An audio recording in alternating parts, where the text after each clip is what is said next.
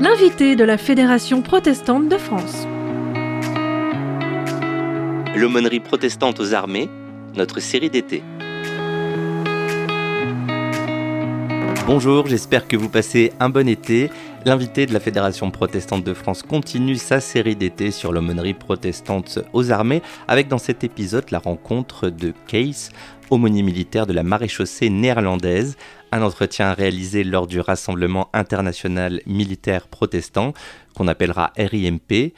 Bonjour et bienvenue à vous, Case. Hello. Bonjour. Alors, Case, est-ce que vous pouvez vous présenter? Well, I'm uh, from uh, the Netherlands. I'm, Alors, uh, euh, je viens de Hollande. Uh, je suis, the euh, aumônier uh, uh, dans, euh, for, l'armée hollandaise. Et je uh, travaille euh, gendarmerie. pour la maréchaussée, comme on l'appelle, c'est la gendarmerie.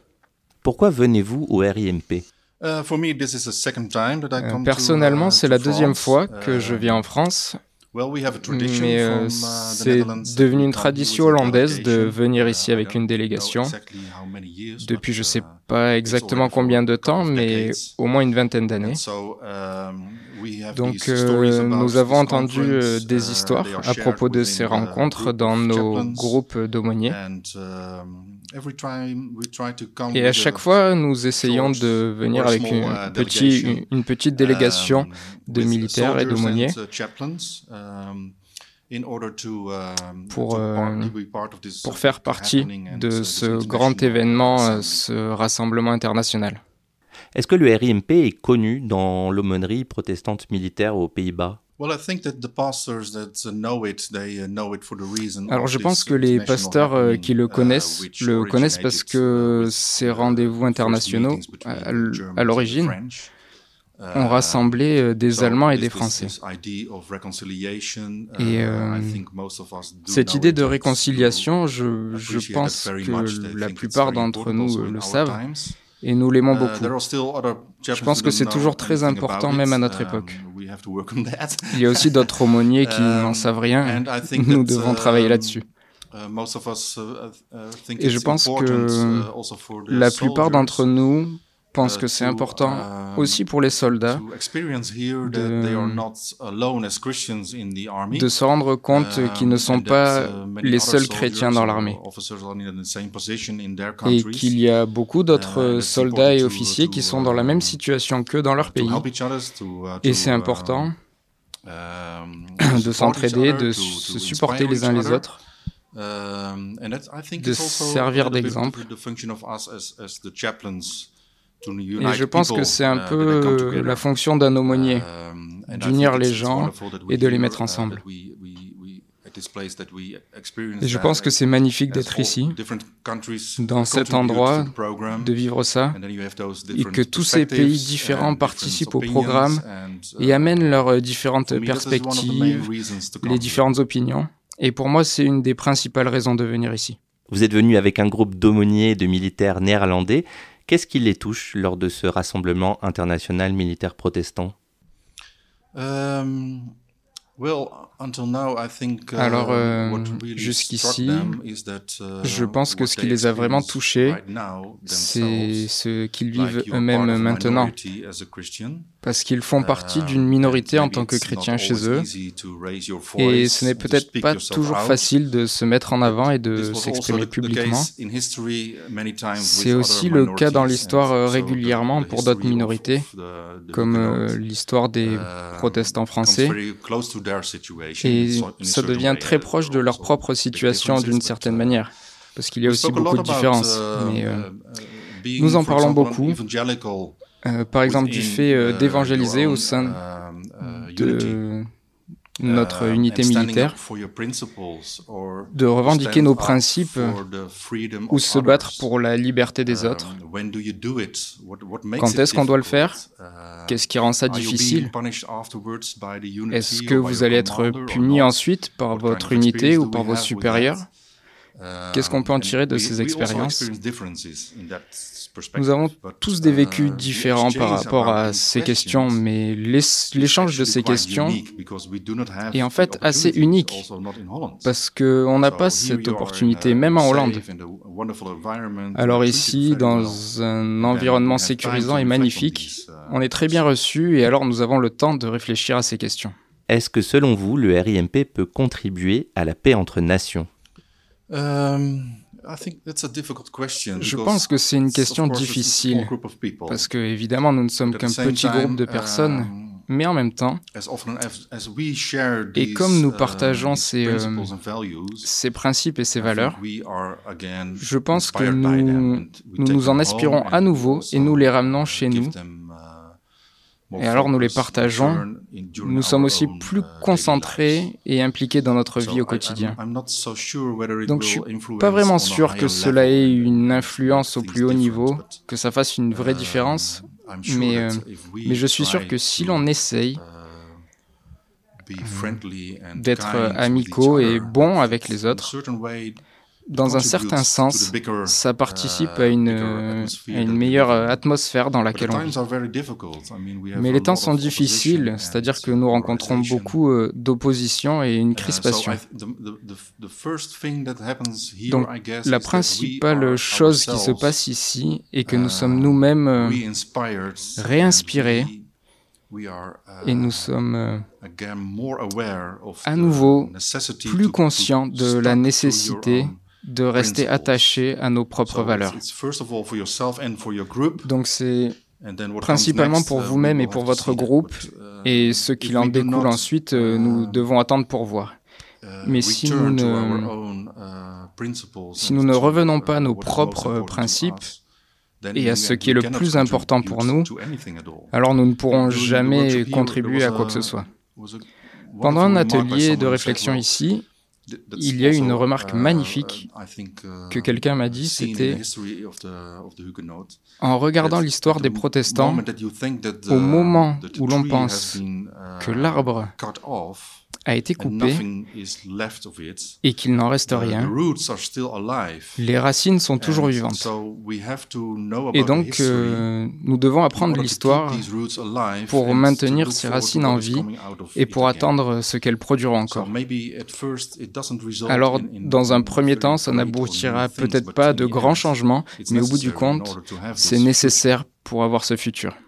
Comment le thème de ce RIMP, maintenir l'unité, résonne en vous?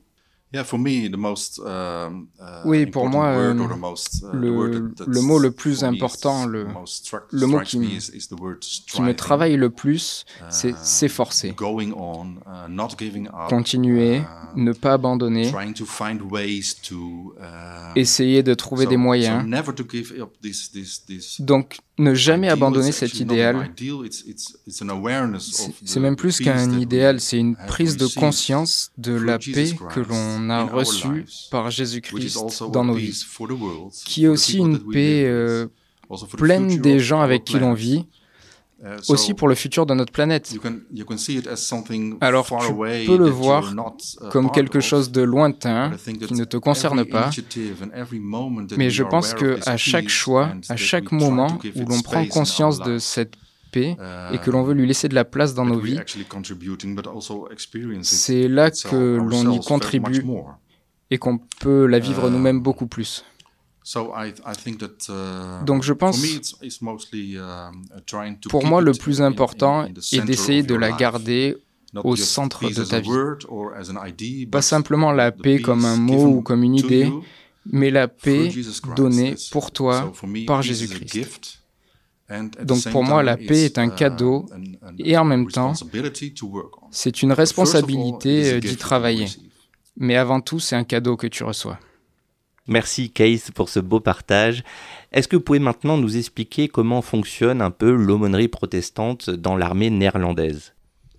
Uh, how much time do you have? Ah, combien de temps est-ce que tu as? Cinq minutes. Well, how does it work? You Alors, know, comment ça se past, passe? We used to be Euh, En fait, avant, nous étions des pasteurs normaux, de, vrais pasteurs uh, qui faisaient le travail euh, à l'église de la même manière que dans l'armée. Donc, ils organisaient des cultes, ils étaient là pour des suivis pastoraux, ce genre de choses. Mais parce que nous sommes partis là où les soldats vont, nous les avons rejoints dans leurs entraînements, nous sommes partis avec eux en mission, en fait, euh, l'empathie a un peu changé. Et de nos jours, je pense que la plupart euh, d'entre nous diraient que notre première attention, notre premier devoir est d'être là où les soldats sont, en tant, en tant que personne de confiance, comme une personne vers qui ils peuvent se tourner à tout moment avec leurs problèmes, avec leurs joies, quel que soit ce qu'ils traversent. Et la chose la plus importante à ce propos est que l'on représente quelque chose de l'extérieur du monde militaire. Et donc d'un côté, nous faisons partie de l'unité, mais d'un autre côté, nous n'en faisons pas partie du tout. Donc nous allons avec eux là où ils sont, mais nous ne faisons pas partie de leurs obligations ni de leurs objectifs. Nous ne sommes commandés par personne, nous faisons les choses à notre manière. Donc nous faisons le tour, nous essayons d'écouter, nous essayons de comprendre ce qui se passe, mais en même temps, nous essayons de voir, de regarder globalement tout ça. Les différents soldats que l'on rencontre, comment est-ce qu'il va? Est-ce qu'il va bien? Est-ce qu'il a un problème ou une question? Et des fois, nous pouvons aussi intervenir lorsque nous voyons que quelqu'un, par exemple, ne se sent pas bien parce que son unité ne le traite pas bien. Nous pouvons essayer de comprendre ce qu'il se passe. Nous pouvons essayer d'encourager au dialogue. Nous pouvons essayer de contacter la personne euh, avec qui tu ne t'entends pas très bien, essayer d'en parler, ou aller voir ton commandant et voir comment il peut t'aider. Mais la plupart du temps, parce que nous sommes présents, les gens apprennent un peu à nous connaître et la difficulté pour eux de parler de leurs vraies préoccupations devient moins difficile maintenant. Alors je ne sais pas comment le dire en anglais, euh, trample en hollandais. Uh, C'est quand, pour passer d'une pièce à une autre, il y a comme une barrière, une petite barrière que tu dois enjamber. Et c'est en général assez haut de se tourner vers quelqu'un et de confier tes problèmes, et nous essayons de baisser cette barrière pour leur donner la possibilité de dire Ok, je veux parler de ça. J'ai des problèmes avec ça. Je ne peux pas me confier à mon commandant parce que c'est mon commandant. Je ne peux pas me confier à mes collègues parce que ce sont mes collègues, mais je dois parler de ça. Quelque chose doit changer. Et alors nous sommes là, comme un espace de liberté, où ils peuvent confidentiellement en parler. Rien ne va se passer avec ces informations, rien ne va se passer avec ce qu'ils disent, c'est juste entre toi et moi. Et à la fin, on se demande, est-ce qu'il y a quelque chose qui doit être fait? Qu'est-ce que tu veux? tu veux que l'on en reparle? Est-ce que tu veux aller voir quelqu'un? Quoi alors? Donc c'est la confidentialité, gagner leur confiance et être avec eux. Merci beaucoup Case d'avoir été avec nous. J'espère que votre séjour en France et au RIMP se passera bien. Merci beaucoup. Merci à vous de nous avoir suivis. Notre série d'été continue. Pour le prochain épisode, je suis allé à la rencontre du général des visionnaires et néanmoins protestant, Jean-Fred Berger. À bientôt pour un nouvel invité de la Fédération protestante de France. L'invité de la Fédération protestante de France. L'aumônerie protestante aux armées, notre série d'été.